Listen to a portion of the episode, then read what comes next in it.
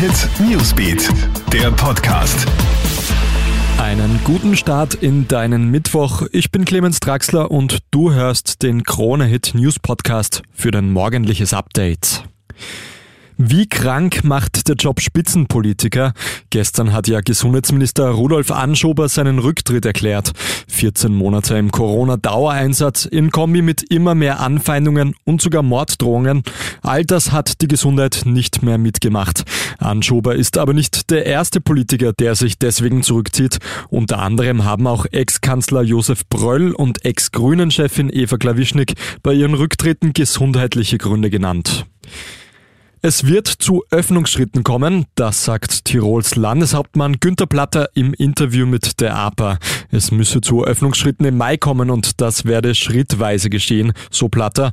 Wegen der unterschiedlichen Situationen auf den Intensivstationen kann sich der Landeshauptmann von Tirol regionale Lösungen bei den Öffnungsschritten vorstellen. Platter plädiert jedenfalls dafür, dass am Freitag ein konkreter Zeitplan für die Öffnungen im Mai beschlossen wird. Öffnungsschritte sollen dann im Bereich Gastronomie, Tourismus, Sport und Kultur erfolgen.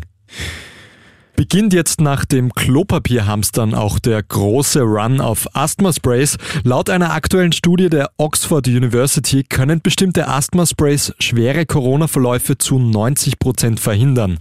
Die Nachfrage nach diesen Produkten dürfte daher jetzt stark steigen. Diese Sprays sind aber allesamt rezeptpflichtig. Daher ist die Sorge groß, die Menschen könnten sie illegal über dubiose Online-Apotheken kaufen. Das ist gefährlich, warnt auch der Präsident der steirischen Bayerischen Apothekerkammer Gerhard Kobinger.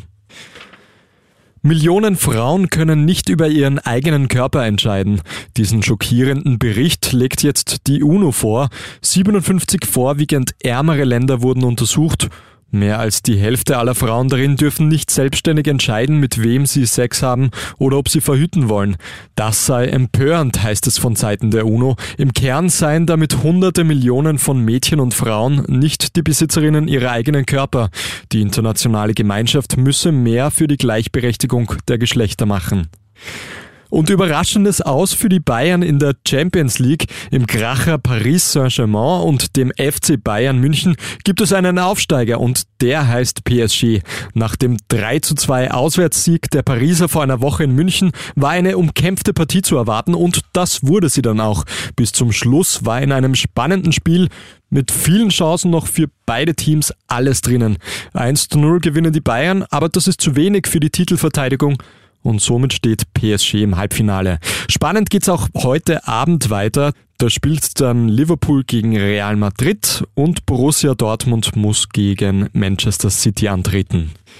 Das war's auch schon, dein morgendliches Nachrichtenupdate in unserem Podcast. Für noch mehr Infos schau doch mal auf KroneHit.at oder hör dir unseren stündlichen Newsbeat an. Einen schönen Tag noch. Krone Hit Newsbeat, der Podcast.